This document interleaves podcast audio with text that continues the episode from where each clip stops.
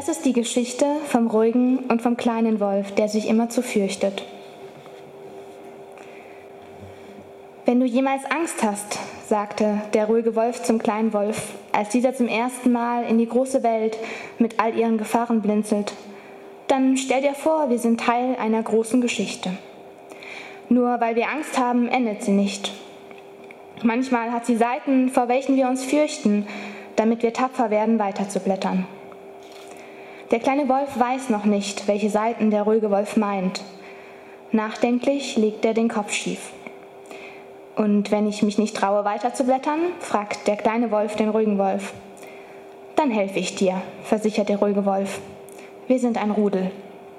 Und der kleine Wolf tritt in die Pfotenspuren des ruhigen Wolfes, als sie zum ersten Mal ihre Höhle verlassen, und er fürchtet sich nicht. Einmal kommen der ruhige Wolf und der kleine Wolf an einen Wald voller knurriger Äste. Ihre Äste schwingen dem kleinen Wolf bedrohlich entgegen und ächzen laut im stürmischen Wind.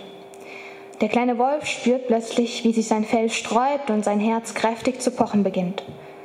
Du, ruhiger Wolf, ruft der kleine Wolf gegen den Wind, ich glaube, die Bäume machen mir Angst.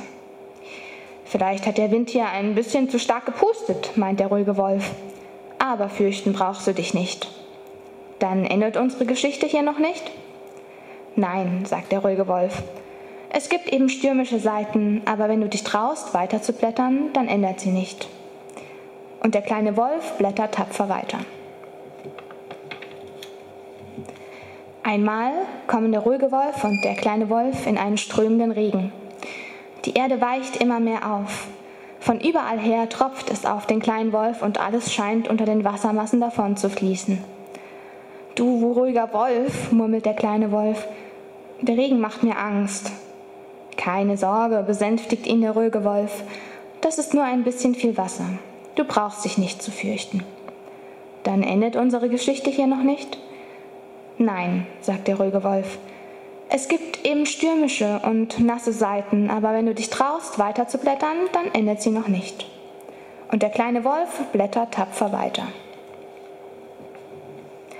Einmal kommen der ruhige und der kleine Wolf an ein Tal, das in vollkommenen Nebel gehüllt ist.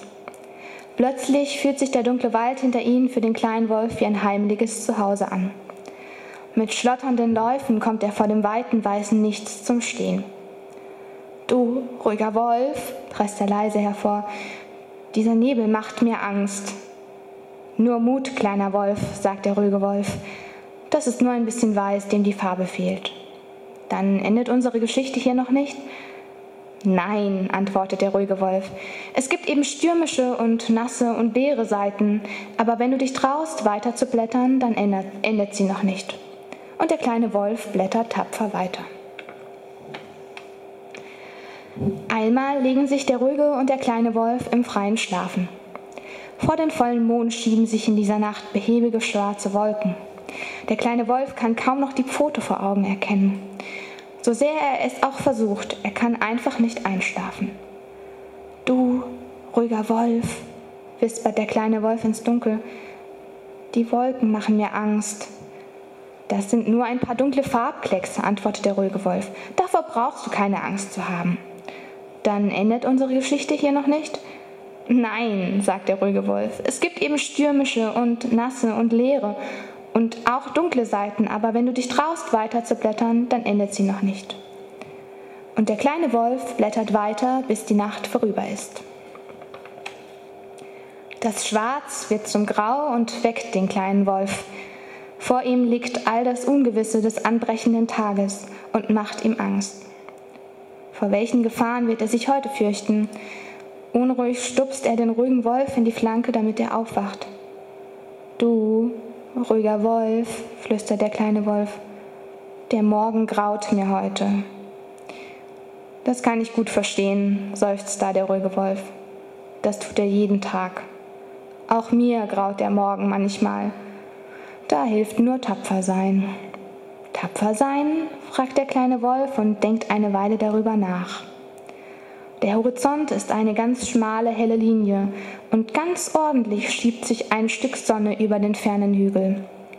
Der kleine Wolf spürt plötzlich, wie der ruhige Wolf ganz unruhig mit den Pfoten schart und den buschigen Schwanz zwischen die Beine klemmt. So bang ist dem ruhigen Wolf vor dem Morgen. Da denkt der Wolf an all die Seiten, die schon hinter ihm liegen. Auch wenn er das Licht des Tages noch kaum sieht, sagt er mutig, Ruhiger Wolf, ich glaube, es gibt auch bunte Seiten. Traust du dich umzublättern, ruhiger Wolf? Du bist ein ganz schön tapferer Wolf, sagt da der ruhige Wolf. Ja, bei all den stürmischen und nassen und dunklen und leeren Seiten der Geschichte hat der kleine Wolf das Tapfersein oft geübt.